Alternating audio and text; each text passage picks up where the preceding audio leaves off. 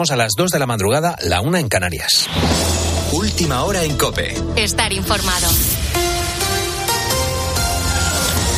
Continúan las evacuaciones de extranjeros en Níger tras el golpe de Estado. Gonzalo Zavalla, buenas noches. Buenas noches, Carlos. Níger nos queda lejos, es cierto, pero lo que pase allí es importante porque ese país colabora con Occidente en la lucha contra el yihadismo, evitando que esa zona se convierta en un campo de entrenamiento. También trata de poner orden en temas como la inmigración irregular y porque la caída de su gobierno y la interferencia de Rusia pueden suponer un nuevo frente entre Occidente y Moscú. Pablo Fernández, buenas noches. ¿Qué tal, Gonzalo? Buenas noches. En Níger continúan las evacuaciones de extranjeros que huyen tras el golpe de Estado. De hecho, hace unos minutos hemos conocido que Estados Unidos ha ordenado la salida del personal no esencial de su embajada. Durante esta noche ha aterrizado el tercer avión fletado por Francia, que hasta el momento ha extraído unas 700 personas, mientras 70 son los españoles a los que Exteriores ha comunicado la posibilidad de evacuar a través de nuestra embajada. Muchos esperan regresar a España, pero otros por ahora no valoran esa opción. Es el caso de Rafael Misionero, que lo contaba en la linterna de COPE. Hasta ahora no he tenido problemas de ningún tipo. Es la zona aparentemente más segura, no ha habido violencia yihadista, intentos de lo que hay por el resto del país o los países de alrededor.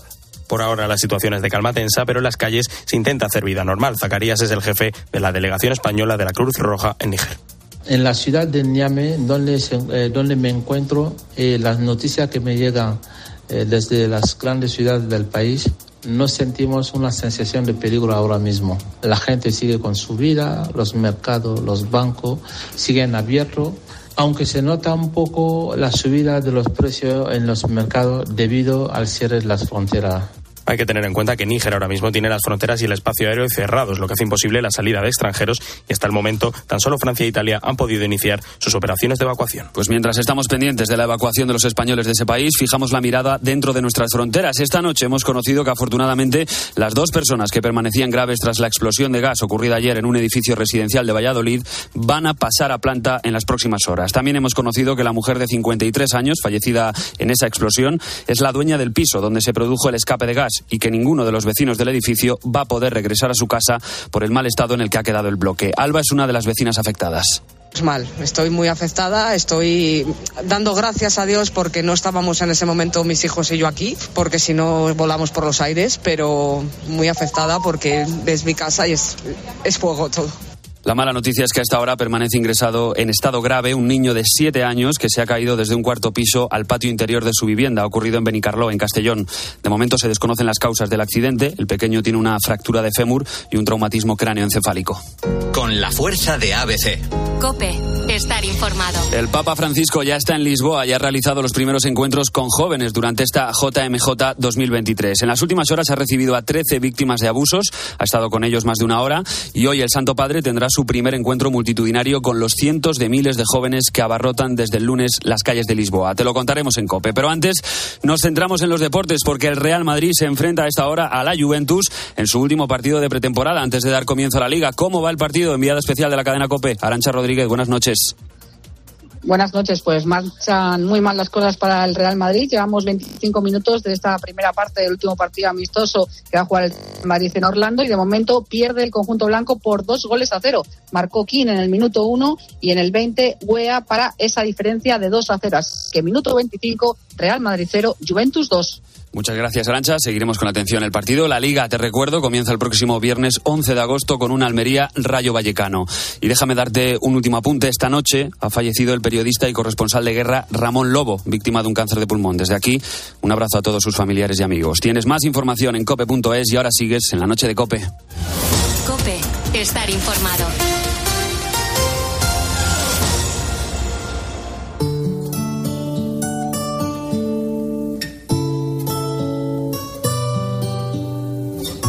Noche. Beatriz Pérez Otín. Cope, estar informado.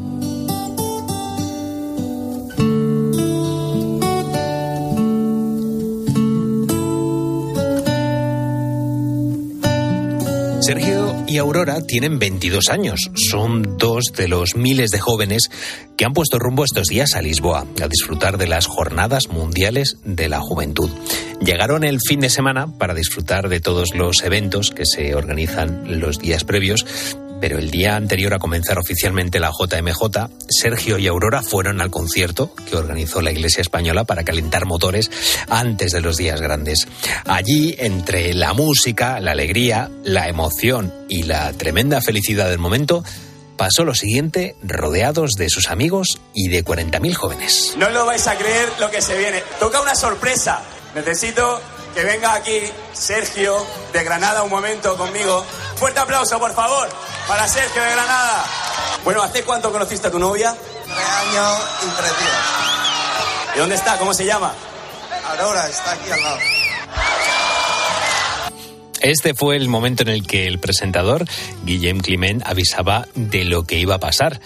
Una pedida de mano. Justo después de esto, pidieron a Aurora que se subiese al escenario y Sergio hincó rodilla. La verdad es que todo fue muy improvisado. Sergio había pensado en, bueno, en esto del matrimonio, pero no se lo había planteado en serio. Sin embargo, la euforia del momento y animado por un par de amigos, se lanzó al escenario literalmente. Lo primero de todo que me incitaron también, porque quien llevaba todo el tema del festival dijo al principio que si alguien quería, se podía decirlo y, podía pedir matrimonio. Entonces yo pues dije, bueno, pues puedo aprovechar la, eh, la ocasión. Y me lancé directamente. También es verdad que en otro lado no me hubiera lanzado. Yo lo tenía pensado, pero claro, cuando ya vi que se me presentó una oportunidad grande, dije, hay que darlo todo. Aurora se quedó impactada porque no se esperaba que Sergio le pidiese matrimonio y su reacción fue abrazarle. Y aunque no le salían las palabras en ese momento, pues dijo que sí, se casan. Claro, tú imagínate la emoción.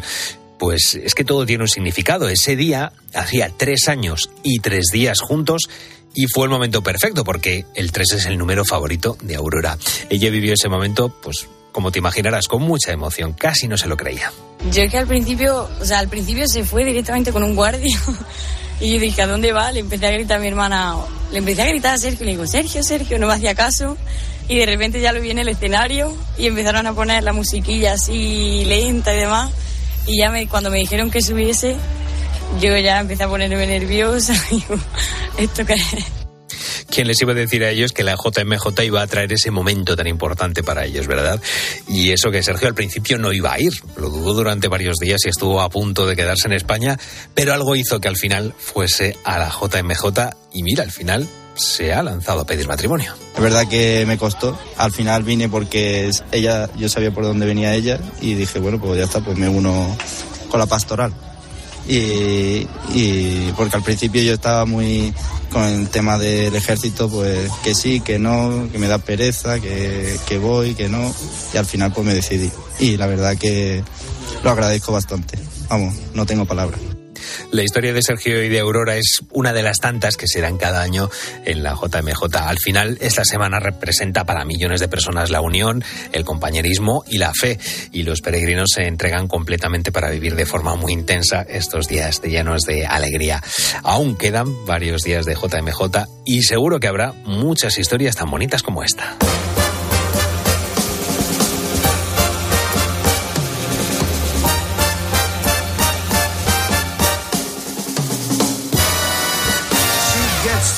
Hungry for dinner at eight. I'm starving. She loves the theater, but she never comes late. I never bother with people that I hate. That's why this chick is a tramp. she doesn't like crap games with barons and earls. I won't go to Harlem in diamonds and pearls. The rest of those girls. That's why the lady is a tramp. I love the free, fresh wind in my hair. Life without care. Oh, I'm so broke. It's oak. I hate California. It's crowded and damn. That's why the lady is a I'm a tramp. go to Coney Island. Oh, the beach is divine. And I love the Yankees. Cheetah's just fine. I follow Rogers and Hart. She sings every line. That's, why the lady is a tramp. I love a prize. That isn't a fake. Nope. I love to rowboat with you and your wife in Central Parkway. She goes to the opera and stays wide awake. yes, I do. That's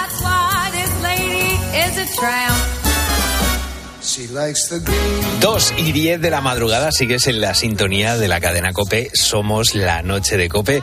Y el pasado 21 de julio te dábamos la triste noticia del fallecimiento del cantante que estamos escuchando, Tony Bennett.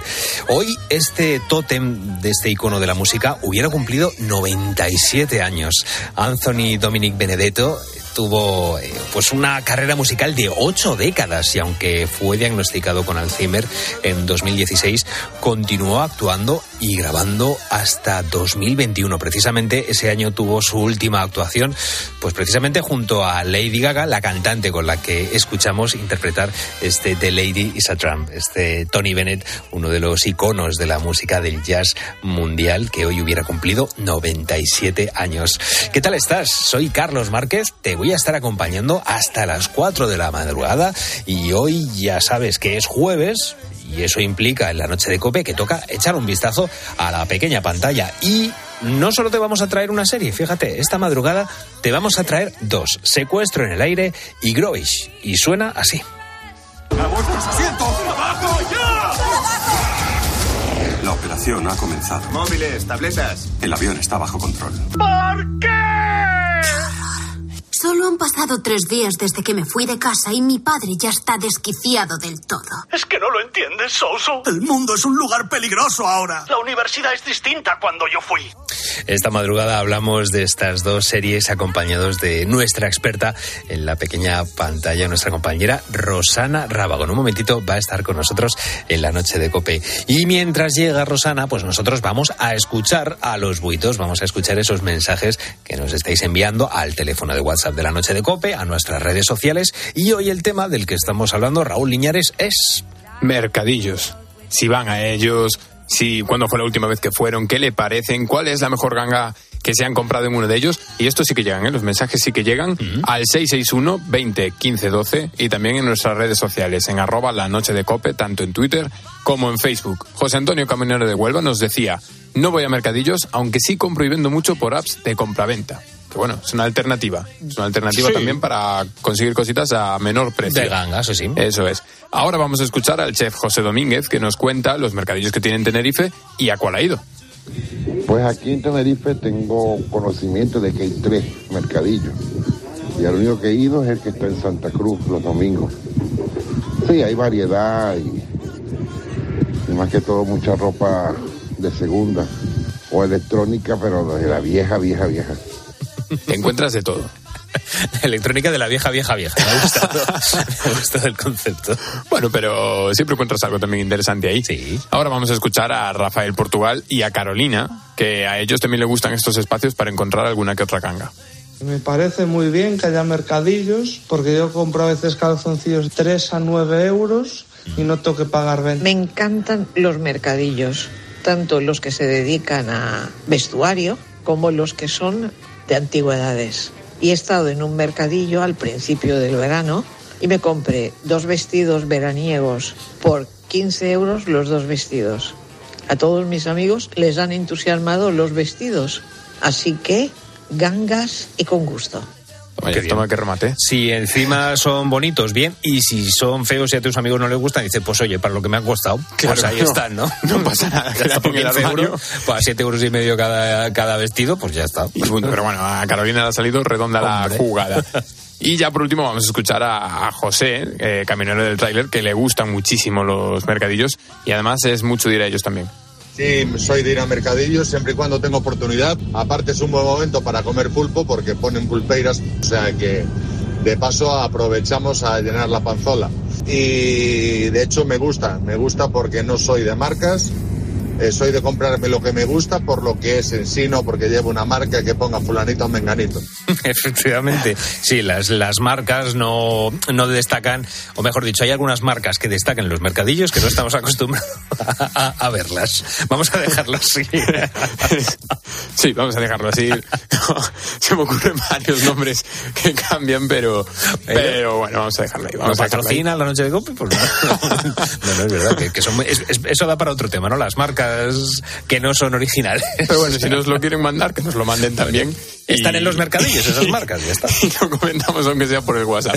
Pueden mandar su nota de voz los oyentes al 661 20 15 12 y también dejarnos sus comentarios y mensajes en nuestras redes sociales. Somos arroba la noche de cope en Twitter y Facebook. desesperándome. Te he buscado mis sueños, ahogándome.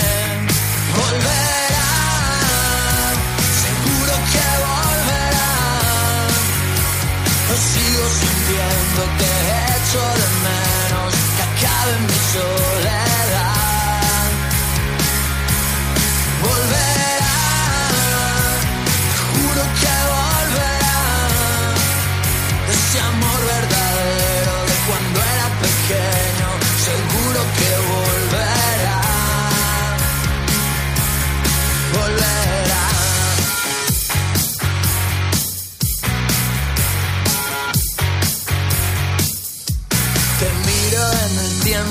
y siento que tú eres lo que quiero. Mi niña, mi sueño, todo eso que no tengo, que sigo sintiendo hoy por ti. La noche. Beatriz Pérez Otín. Cope. Estar informado. Seguimos en la noche de Cope y vamos a hablar de salud mental, eh, porque bueno, la verdad es que cada vez eh, está más presente en nuestras vidas y cada vez afecta a más aristas de la sociedad. Por ejemplo, los gobiernos. Los gobiernos impulsan leyes para proteger a las personas que sufren eh, problemas. Los famosos, sean de cualquier sector, también hacen lo posible por visibilizar el cuidado de nuestra salud mental. En definitiva, pues todo cada vez se está centrando más en esta, en esta cuestión, ¿no? Pero aún sigue siendo un auténtico reto para muchas personas que ven eh, como única solución a su situación el consumo de psicofármacos para paliar su dolor. Todo lo que ha pasado me ha llevado hasta hoy.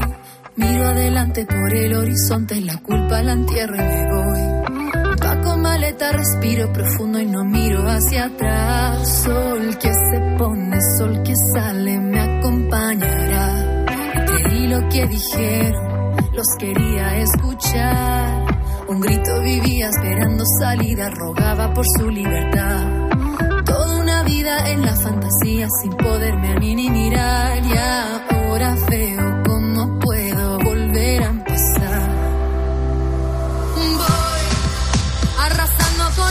España es el país del mundo con mayor consumo de benzodiazepinas, que es un medicamento incluido dentro del grupo de los hipnosedantes de estos psicofármacos, según datos de la Junta Internacional de Fiscalización de Estupefacientes.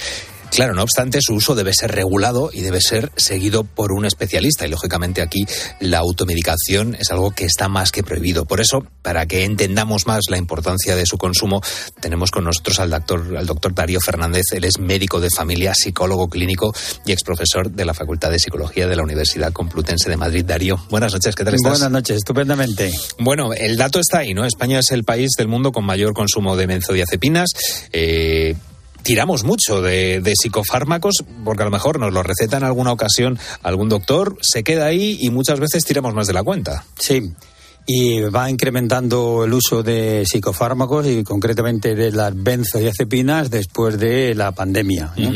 Entonces estamos hablando de unos fármacos eh, serios, unos fármacos muy importantes que actúan sobre el cerebro y que eh, producen unos efectos psicológicos y que están indicados en tratamientos eh, graves o a veces no tan graves de salud mental. Y es un grupo bastante amplio de, de medicamentos que tienen sus indicaciones y que a algunos, pues eh, la verdad que estos, los psicofármacos, son unos fármacos pues conocidos de muy antiguo, ¿eh? de muy antiguo y en general hay que decir que son fármacos seguros, ¿eh? Eh, sí, están prescritos y vigilados por un médico, ¿eh? Claro, lo O que decíamos al principio, ojo con la, con la automedicación. la- bueno, ojo, no, prohibida. Prohibidísima, prohibida. prohibidísima, no, eso no es. se puede andar con juegos, ¿eh? Eso No es. me la juegues con un psicofármaco. Nada, nada. Prohibido, no. prohibido. Pero claro, también muchas veces hay, hay veces que tenemos ciertas reservas o cierto miedo de tomar los psicofármacos, incluso aunque hayan sido prescritos por un, por un doctor, porque pensamos que puede tener efectos, eh, bueno, efectos secundarios que en muchas ocasiones lo tienen, pero que, que puede ser incluso peor para la patología cuando no es así. Claro, eso entra dentro de los mitos que hay en este amplio grupo de medicamentos, porque fíjate, no todos los psicofármacos son iguales. Hay algunos psicofármacos que eh, se llaman neurolépticos y son utilizados en pacientes con esquizofrenia o trastornos psicóticos graves y que, eh, bueno, pues tienen que ser prescritos y muy bien vigilados, pero son conocidos de hace mucho tiempo y tienen algunos efectos secundarios. En la esquizofrenia, pues hay una hiperactivación mental de alucinaciones, y hay que sedar la mente y a veces también pues se seda el cuerpo, ¿no? Bueno, pues ese efecto es esperable, ese efecto secundario es esperable y controlando la medicación y la dosis, pues eh, no, no hay ningún problema. Luego hay otro tipo de, de psicofármacos que son los ansiolíticos, los hipnosedantes típicos, que ahí Creo que dentro esos de- los conocemos Eh, absolutamente todos. Sí, esos son los, los típicos, la Ercepan, Orfidal, Valium, Tranquimacin, y ahí dentro de esos entran las benzodiazepinas que tú has comentado. Y también otros fármacos que se llaman fármacos Z, pues se llaman zolpidem, zopicolona, que a veces se utilizan en, en- en- como sustitutos de la benzodiazepina, sobre todo, sobre todo para el tema de- del insomnio. Y ahí luego también tenemos dentro de este grupo los antidepresivos. Los antidepresivos que lógicamente pues se utilizan para tratar la depresión, pero también, y esto hay que dejarlo bien claro, que algunos pacientes se, asombran o se, se sorprenden de que eh, le están mandando un antidepresivo y lo que tienen ellos es un trastorno de la conducta o una obsesión, un trastorno obsesivo compulsivo. Entonces también están indicados eh, para eso. Y hay otro, otro fármaco también, que son otros eh, fármacos que son que es estabilizadores del estado de ánimo, y entre ellos está el litio, las sales de litio, que se utilizan en el trastorno bipolar, que como su nombre indica, pues la patología del paciente o los síntomas del paciente oscila entre el polo norte de la excitación, que llamamos manía, pero no manía de tener manía a algo, Sí. sino hiperactividad, sentirse ahí con mucho poder, con, con- una, una autosuficiencia, y luego pasamos a la fase de la depresión. Entonces ahí esta sale de litio pues estabiliza eso. Pero mm, eh, aquí, aquí sí que eh, hay un rasgo muy típico de los psicofármacos, y es que hay que vigilar la dosis. Incluso el médico prescribe una analítica de vez en cuando para que esos niveles de litio en sangre Vayan no suban ni bajen porque podemos pasar del polo norte al polo sur. Claro. Bueno, con esto queda el mapa de los psicofármacos. ¿Eh? Sería- Yo creo que completamente. Sí, ahí los tenemos definidos. Pero me hacías una pregunta muy interesante y es que, a ver, hay mucha gente que se asusta y no los quiere, no los quiere tomar y entonces, eh, pues caen en un error y es eh, retardar el inicio del tratamiento de su problema de salud mental. Y si en todas las patologías el retardar el inicio del tratamiento pues va unido a un mal pronóstico, aquí más todavía. Entonces, los, estos problemas, eh, cuanto antes se aborden eh, y se prescriba el medicamento, mejor pronóstico tienen. Eso sí, a lo mejor hace falta pues una dosis más, más pequeña, pero eso ya lo tendría que, que valorar el médico. Por lo tanto, no es buena estrategia esperar a ver si em, esto se pasa. Claro. A ver si esta depresión, imagínate una depresión, si no se interviene con ella y no hay un psicofármaco, es muy, muy difícil que se cure. ¿eh? O esta anorexia, o estas alucinaciones que tiene este niño que tenemos este esquizofrénico, o esta déficit de, de, de hiperactivi- de, de atención e hiperactividad. Pues eso mm, complicaría, complicaría. O sea, que hay que cuando se tengan síntomas, lo que recomendamos a todos nuestros huéspedes, cuando tengan síntomas, lo consulten. Si es una tontería, pues mejor.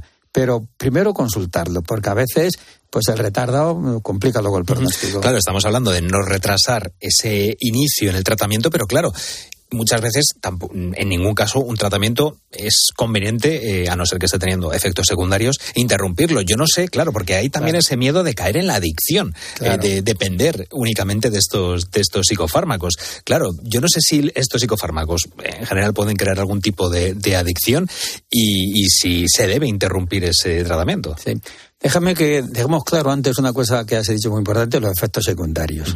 Los efectos secundarios que, que puede producir el psicofármaco son esperables, vienen descritos en el papel, Claro, ¿no? en el prospecto, Entonces, el que un psicofármaco te esté dando al principio efectos secundarios no quiere decir que es que hay que retirarle. porque muchas veces esos efectos secundarios con el paso de los días o de la semana disminuyen. Ah. El que esté creando efectos secundarios, lo que realmente nos está diciendo es que el medicamento está actuando en el lugar donde tiene que actuar. Lo que pasa es que los efectos esperados todavía no aparecen.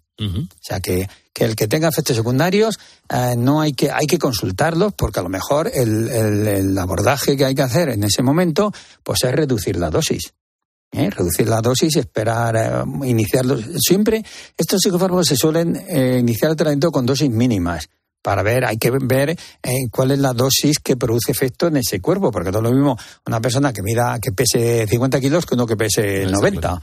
Entonces eso, o sea, el efecto secundario no implica la retirada del medicamento. Hay que, hay que vigilarlo y adaptarlo, adaptarlo la dosis, ¿eh? Y es una de las opciones que tenemos a la hora de tratar estos eh, problemas que estamos hablando, estamos abordando el tema de la, de la salud mental.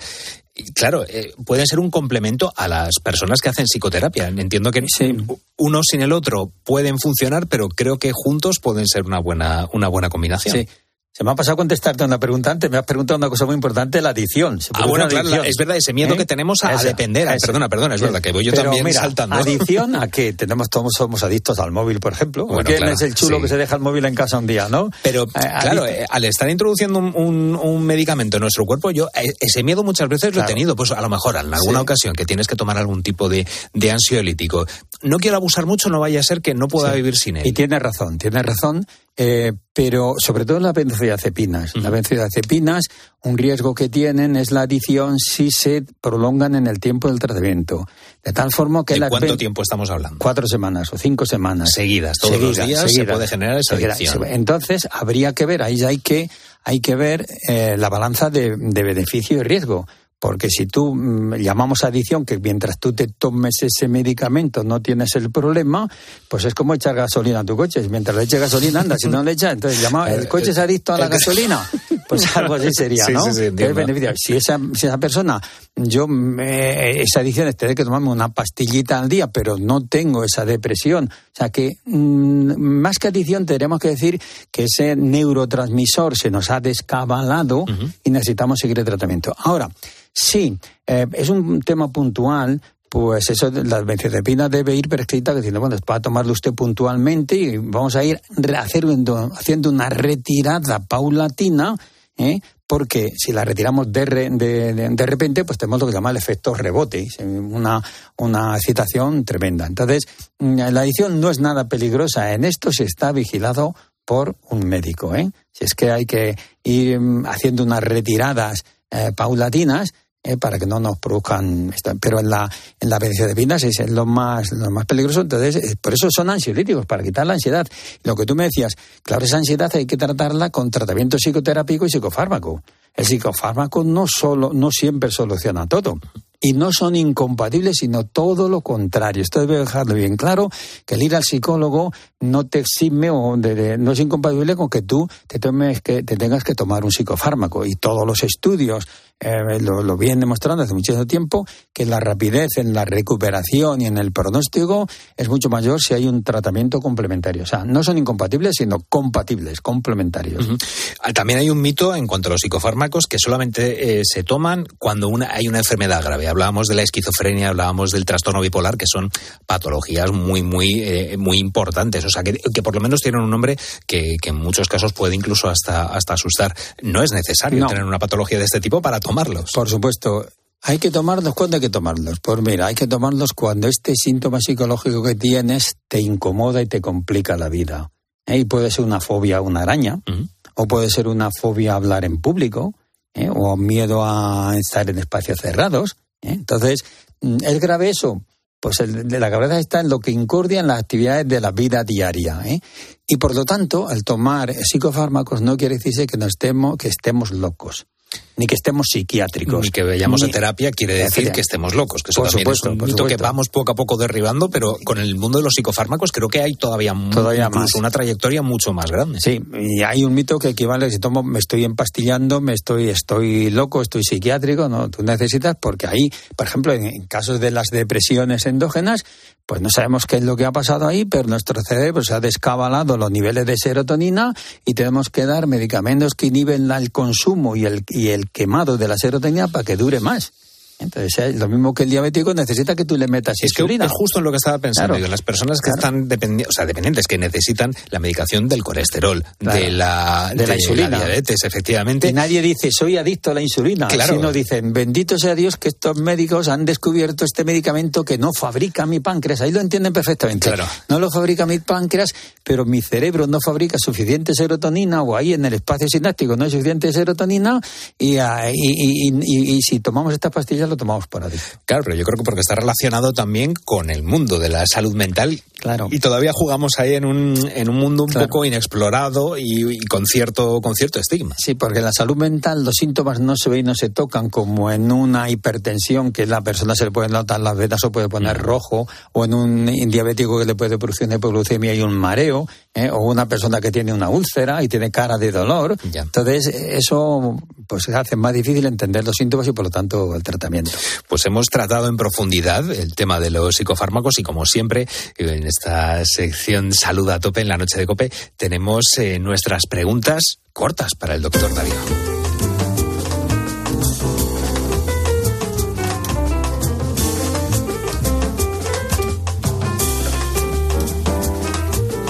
¿Tomar psicofármacos es un signo de debilidad, doctor? No, es eh, ser inteligente emocionalmente y de servirte de un recurso para solucionar tus problemas. ¿Hay que solucionar los problemas psicológicos con fuerza de voluntad o con algo más? Con fuerza de voluntad no es suficiente porque tú no puedes, lo mismo que no puedes controlar el ritmo de secreción de insulina, tú tampoco puedes controlar los neurotransmisores. Con fuerza, por mucho que te esfuerces, está bien la fuerza de voluntad para que acudas al psicólogo y que sigas el tratamiento que te ha puesto el psiquiatra. ¿Se pueden producir algún tipo de disfunciones sexuales con los psicofármacos? Sí, los antidepresivos es muy frecuente que produzcan sexuales, pero eso tiene que estar vertido al paciente, controlado por el médico y siempre hay algunos medicamentos, hay muchos antidepresivos que producen muy poco efecto sexual, como la bortiosetina, la rebosetina, la mirtazapina, o sea que siempre hay una alternativa. Eh, psicofármacos y alcohol, ¿cómo se llevan? Muy mala combinación, sobre todo si son benzodiazepinas, produce una potenciación de su efecto inosedante que te puede llegar hasta el coma. Muy peligroso. Lo y en pequeñas dosis el alcohol, ¿eh? incluso en pequeñas dosis. Incluso en pequeñas dosis. Aclarado queda, o sea que eh, ben- eh, benzodiazepinas o psicofármacos y alcohol, agua y aceite. Eso es. Para nada. Eh, lo hablábamos antes, tenemos aquí esta pregunta corta eh, apuntada. ¿Es mejor esperar a ver si se soluciona el problema antes de empezar a tomarlo? Ya contesto yo que no. Que no, que no. Perfecto, pues nada, vamos aprendiendo, vamos aprendiendo. Eh, ¿Son peligrosos? eh, esto también es otro tema eh, curioso. Psicofármacos con embarazadas y con niños. ¿Cómo se llevan? Bien, mm, sí que se pueden, pueden tomar tanto las embarazadas como los niños el psicofármaco. Debe estar bien vigilado por el, por el pediatra en el caso de los niños y por el ginecólogo con comunicación con el psiquiatra en el caso de las embarazadas. Pero sí hay psicofármacos seguros para esto, para estos problemas. Incluso se ha analizado que hay más riesgo para el feto y para la madre no tratar una depresión cuando queda embarazada. Puede haber reagudizaciones y recaídas que el tomar psicofármacos. Antes hemos pasado de, de puntillas eh, por este por este tema, pero yo aquí creo que también sabemos la respuesta. ¿Pasa algo si se deja de tomar los psicofármacos de golpe? Pues sí que puede haber una recaída, puede haber una reagudización del anterior mm, eh, cuadro que teníamos y siempre, siempre hay que hacerlo con, con- consultando con el médico que pautará una reducción gradual. Y por último, si los antide- antidepresivos tardan semanas en actuar o en ver esos efectos, ¿se puede subir la dosis para que actúen antes? No. No hagas adelantos ni atajos, hay que darle tiempo al medicamento que haga efecto. Las dos o tres semanas no te las va a quitar nadie. Y si aumentas la dosis, lo más probable es que te produzcan efectos secundarios. Pues un buen repaso hemos hecho esta madrugada sobre los psicofármacos, despejando incógnitas, derribando estigmas y, pues bueno, acabando con muchos estereotipos que hay en torno a este tipo de farmacia. Eh, Bueno, se puede llamar así estos medicamentos, vamos a decirlo así. Doctor Darío Fernández, profesor, eh, ex profesor de la Facultad de Psicología de la Universidad Complutense de Madrid, médico de familia y psicólogo clínico. Una semana más, muchísimas gracias por darnos toda esta información tan contrastada. Muchas gracias.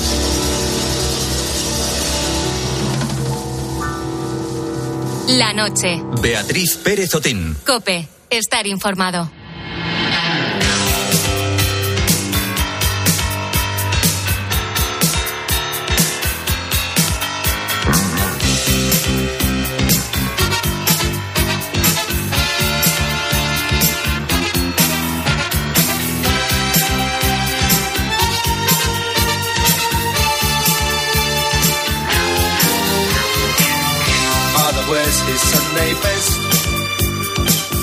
Tired, she needs a rest. The kids are playing up downstairs. Sister's sighing in her sleep. Brother's got a date to keep, he can't hang around. Our house in the middle of our street. Our house in the middle of our our house. It has a crowd. There's always something happening, and it's usually quite loud. Our mum, she's so house proud. Nothing ever slows her down, and a mess is not allowed.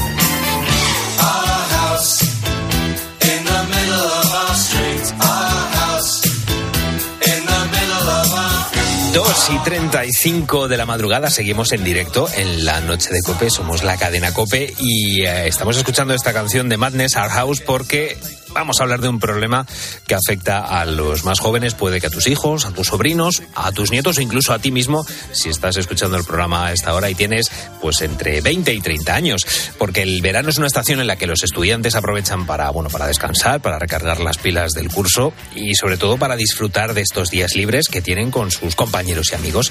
Sin embargo, también el verano, coincidirás conmigo, que es una época de agobio para muchos jóvenes. ¿Por qué? Pues por la operación encontrar pisos, si la queremos llamar así.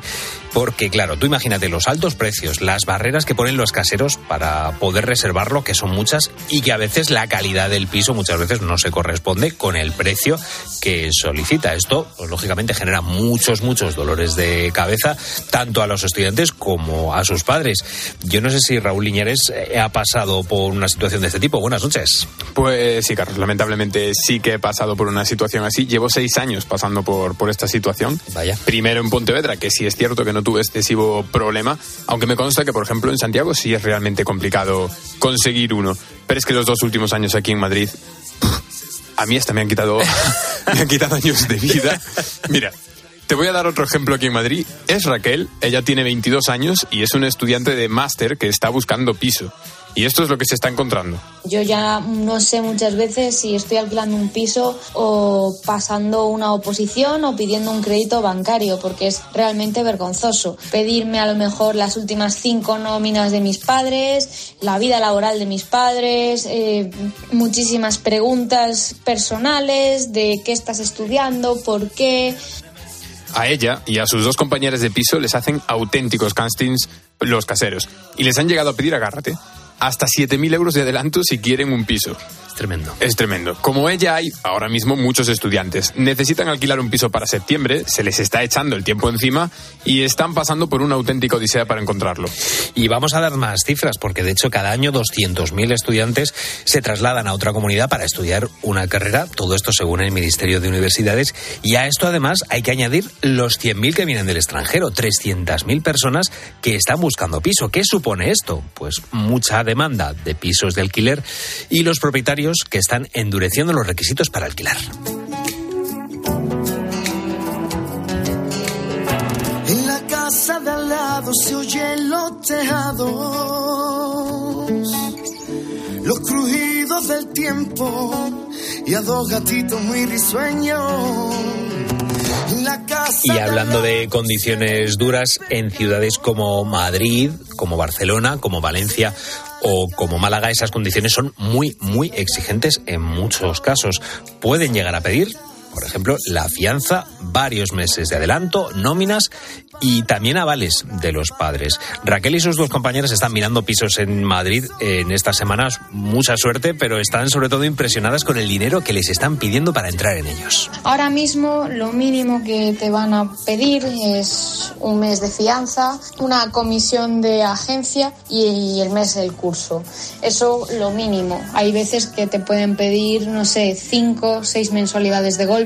No, no se puede desembolsar para ingresar en una vivienda, a veces por un contrato de menos de un año, 7.000 euros de golpe. Y estos castings de los que hablábamos son así, mira, les piden que rellenen test financieros y de personalidad.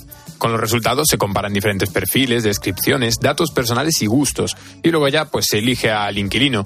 Muchos candidatos y poca oferta, así que el propietario elige sus condiciones. Y los que buscan piso se desesperan.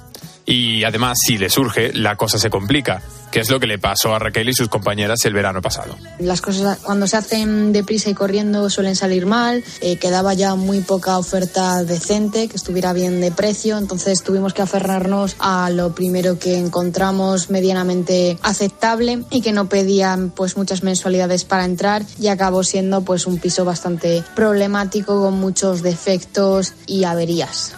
Y quienes conocen bien la situación de la que estamos describiendo, con el alquiler de los estudiantes, son las agencias inmobiliarias. Antonio Pacheco es propietario de una de ellas, en Valencia, una de las ciudades donde lo tienen más complicado estos jóvenes. Oleadas, siguen oleadas y, lloramos con ellos cuando vienen y no podemos ofrecerles pisos que no hay y pisos que están, pisos que estaban en 800 ahora están en 1500, 1400. Lloramos con ellos, decimos es que no puede ser, pero es que es, lo que hay, no podemos, no podemos ayudaros más de verdad, eh, pero, pero es que esto debía de buscarse una solución general. Tenemos muchos pisos de alquiler que lo están poniendo en muchísimos, porque no, no les da confianza la ley.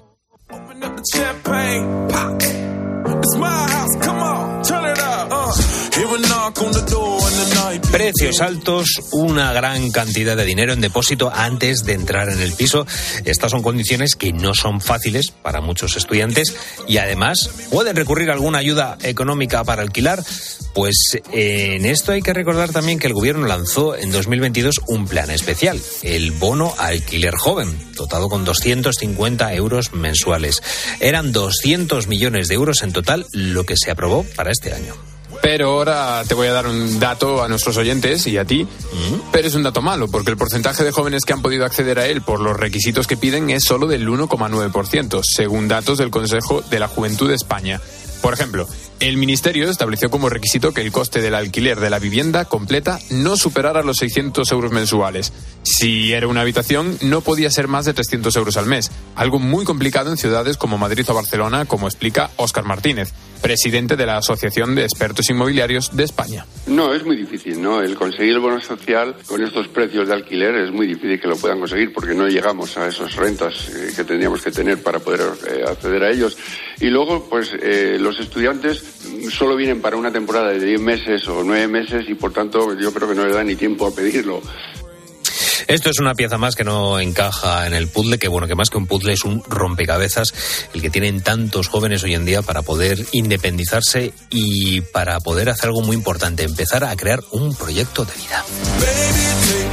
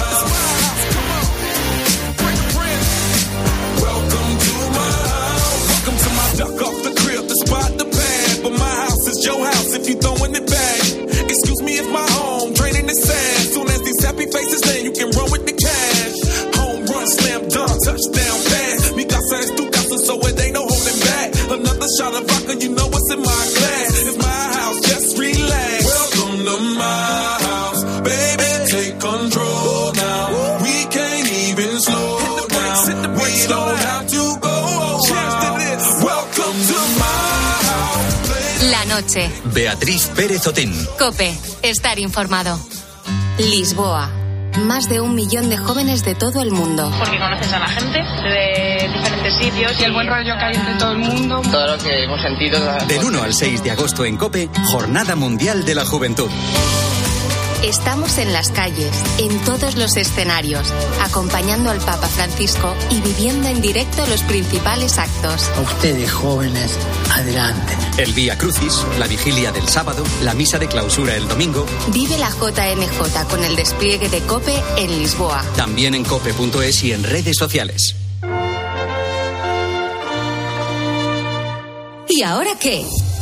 Ahora, máster universitario en Radio COPE, organizado por la Fundación COPE y por la Universidad San Pablo CEU, con un año de prácticas remuneradas. Porque la radio en la que crees es la radio que te forma como periodista 360. En audio, video podcast, redes sociales, web, junto a los líderes de la radio española. De las muchas cosas que tenemos que hablar. Yo te voy a contar los hechos, cómo está ocurriendo. ¿Quién calienta para entrar a la segunda parte? Sí, sí. Máster universitario en Radio Cope. La radio en la que crees es la radio que te hará crecer. Infórmate en fundacioncope.com y en el 91 828 3930.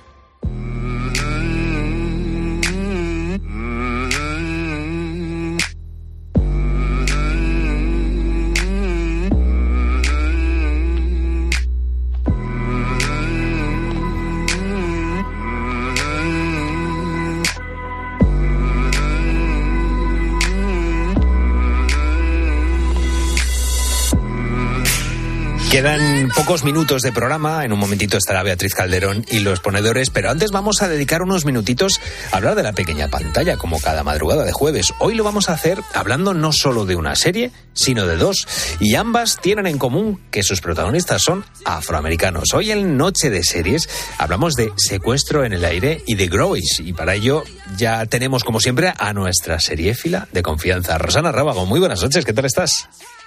Muy buenas noches, Carlos. Pues muy bien, pero tú lo has dicho. Hoy hablamos ya no solo de una serie, sino de dos, porque estamos en verano y es un momento ideal para ponernos al día con todas esas ficciones que tenemos ahí pendiente. Y ya sabes que lo que es pocas, pocas no son. ¿Te parece si empezamos con secuestro en el aire? Me parece, pero eh, claro, eh, hay algo que tenemos que tener en cuenta, que estamos en agosto, que veo que los buitos van a coger los aviones y yo no sé si van a, después de ver esta serie, van a querer viajar en avión. Bueno, después de esto igual se plantean ese método de transporte, no te voy a engañar. Porque como su nombre bien indica, precisamente eso es lo que ocurre en la serie de Apple TV Plus. Titulada originalmente Hijack, que tú ya sabes que yo soy del inglés, la ficción sigue a Sam Nelson, un negociador corporativo que se encontrará con el trabajo más arriesgado de su vida. ¿No me crees? Pues sea ahí la prueba. Muy buenos días a todos. Les habla el capitán Robin Allen. La duración del vuelo es de 6 horas y 54 minutos. ¡A vuestros asientos! ¡Abajo ya! La operación ha comenzado. Móviles, tabletas. El avión está bajo control. Tienen que ver esto. Se ha desviado de la ruta.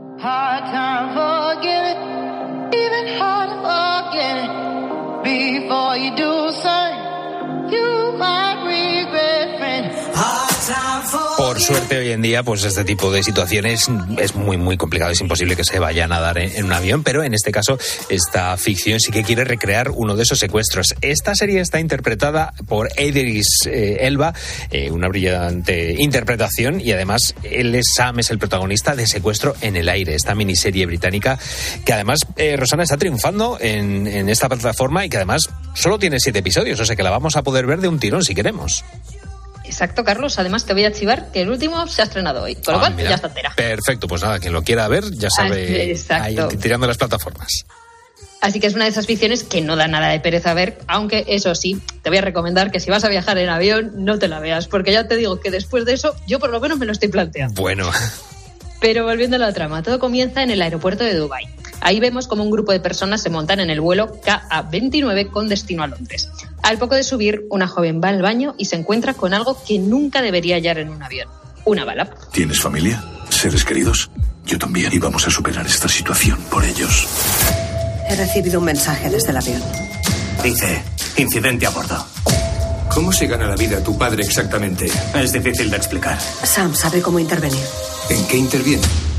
En las negociaciones.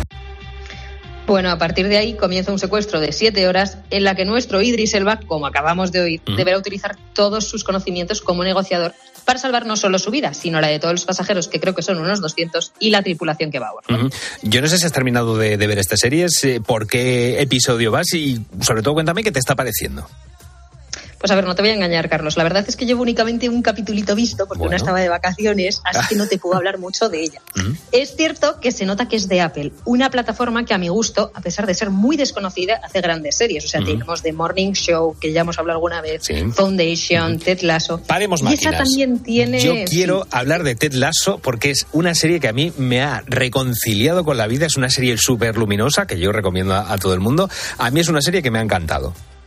Pues venga, yo me comprometo la semana que viene hablamos de Ted Lasso. Hoy qué bien, qué alegría que me encima, das. Que, si, que encima si te la has visto ya mm, eh, voy a hacer muy feliz a mi padre porque ah. mi padre lleva detrás mía para que vea esa serie mucho tiempo. Pues voy, voy a hacer yo la sección si quieres la semana que viene. Pero bueno, vamos Me a seguir con, este secuestro en el aire. Bueno, pues exacto, pues Hijack también tiene este toque de serie de Apple que te engancha, pero que pasa más desapercibida al pertenecer a una plataforma quizás no tan conocida. De todas formas, si eres de los que estás suscritos a esa cadena en streaming, te la recomiendo porque por lo poquito poquito que llevo visto, es una ficción que enganchará y va a dar muchísimo que hablar. Bueno, pues después de Ted Lasso, creo que voy a ir apuntando esta serie y mientras tanto, pues vamos a eh, prometimos a nuestros buitos que, que íbamos a hablar no solo de una serie, sino de dos. Una además que es una ficción derivada de otra gran comedia que muchos conocemos, Blackish, y de la que hablamos en programas anteriores. Llega el momento de hablar de Grow-ish.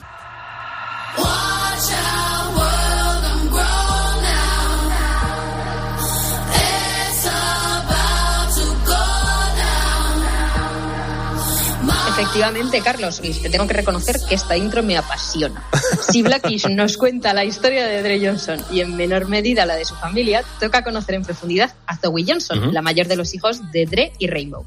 Y para eso, nada mejor que mandarla lejos de su familia, a la universidad, y ver qué tal se las apaña en la Universidad de Artes Liberales de California, mejor conocida como CalU, aunque su padre no lo lleva demasiado bien al principio. ¿Por qué?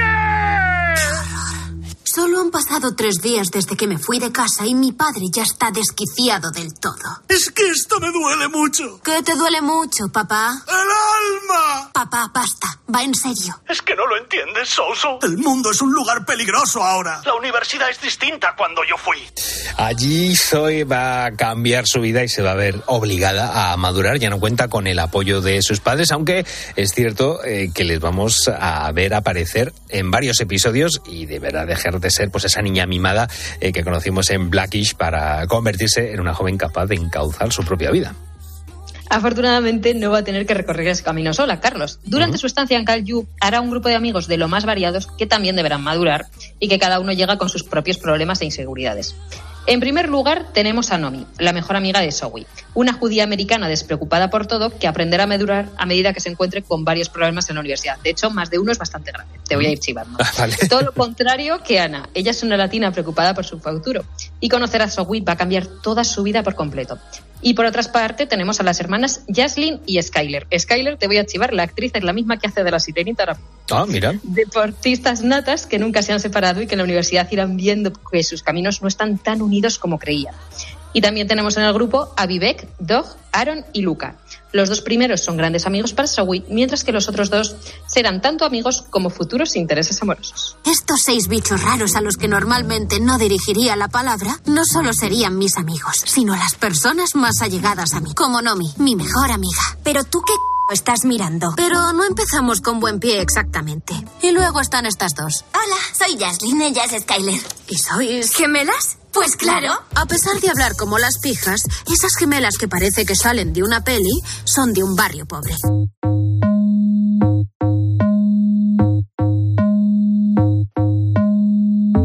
Si mal no tengo entendido, Rosana, esta serie termina eh, ahora dentro de nada, porque antes de eso intentaron revitalizarla incorporando al hermano pequeño de Zoe, a Junior, ¿no es así? Sí, Carlos, como bien dices, la cuarta temporada acabó con la graduación de Zoe. Vamos más o menos a temporada por año. Pero no era el fin de Grownish. La graduación de la mayor de los Johnson sirvió para que Junior, que solo se lleva un año, pero bueno, vemos en la serie que pasan cosas hasta que llegue, ocupase su lugar y se convirtiese en el nuevo protagonista de Grownish. Llegó, evidentemente, con un nuevo grupo de amigos formados por Kiela, Anika y Sara. Ah, chicos, ¿recordáis a Junior?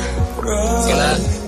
¿Qué pasa? Después de licenciarte, todo el mundo te dice que tienes toda la vida por delante, pero nadie te advierte del miedo que vas a pasar. Por primera vez tienes que arreglártela sola. A veces tienes que empezar de cero para llegar a donde debes. ¿Y sabes qué? Que, no, tengo, miedo.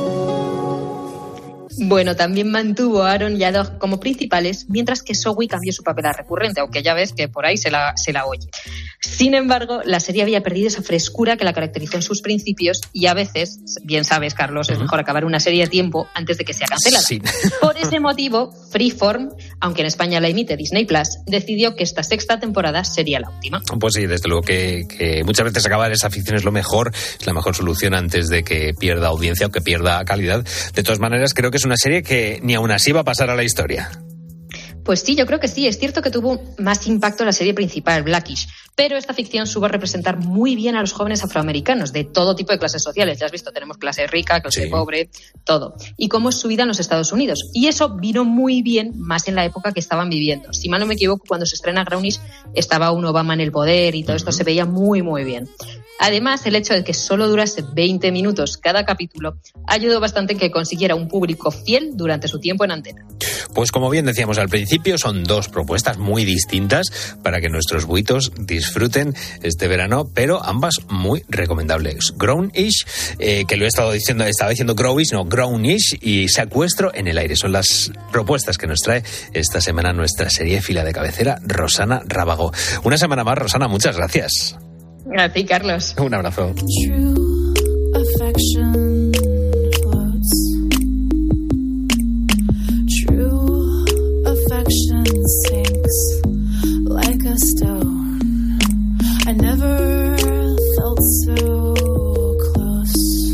La noche. Beatriz Pérez Otín. Cope. Estar informado. Es curioso y a la vez tan difícil de entender, pero ahora veo por encima de la bruma. No me preguntes por qué, pero el tiempo ya no es tiempo y la duda ya no es duda. Quiero sentir y recuperar el tiempo que perdí. Olvidarme de las cosas que no importan Voy a volver a saltar y a sonreír, a ser aquel niño que fui, ya nada estorba.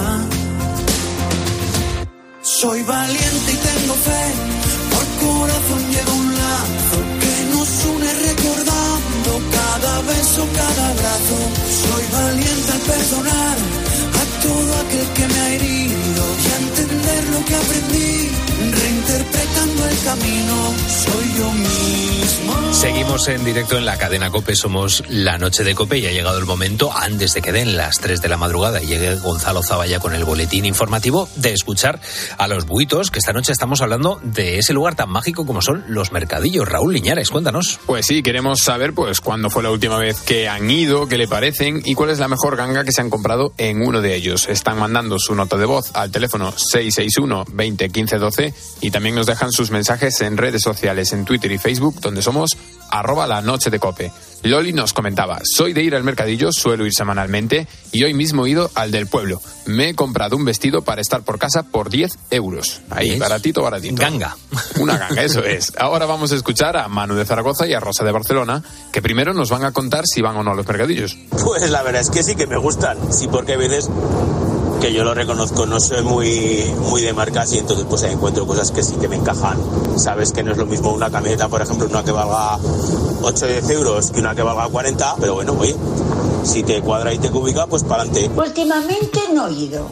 Este año no he ido, pero sí que he ido varias veces a algún mercadillo y me parecen bien. Puedes encontrar alguna ganga que estén bien de precio y las puedas aprovechar. A mí me parece bien.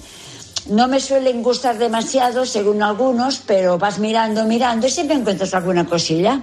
Pues vamos a ver qué gangas encontraron precisamente Manu y Rosa.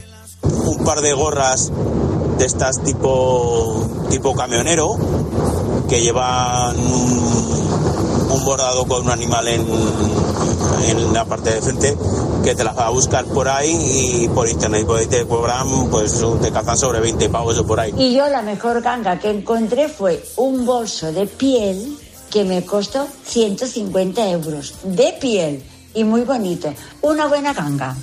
Y, y vamos a terminar este tramo escuchando a Sito de Lorca. Yo no voy al mercadillo. Yo si tengo que comprarme ropa, voy a una tienda. Si tengo que comprarme calzado, voy a una zapatería y me compro calzado y ropa en condiciones. Bueno, pues él es más ir a tienda física. Pues nada, nuestros oyentes pueden seguir mandando su nota de voz al 661 20 15 12 y también nos pueden dejar sus comentarios y mensajes en nuestras redes sociales. En Facebook y Twitter somos arroba la noche de cope. La vida, mi respiración, toda mi rabia se convierte en Mientras transformo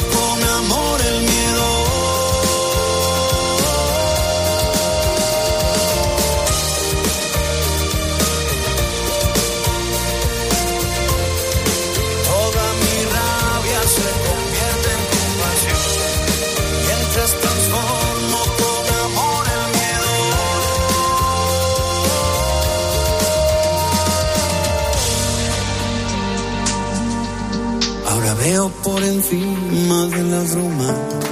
Testigos de la fe. La vivencia de los cristianos en Cope.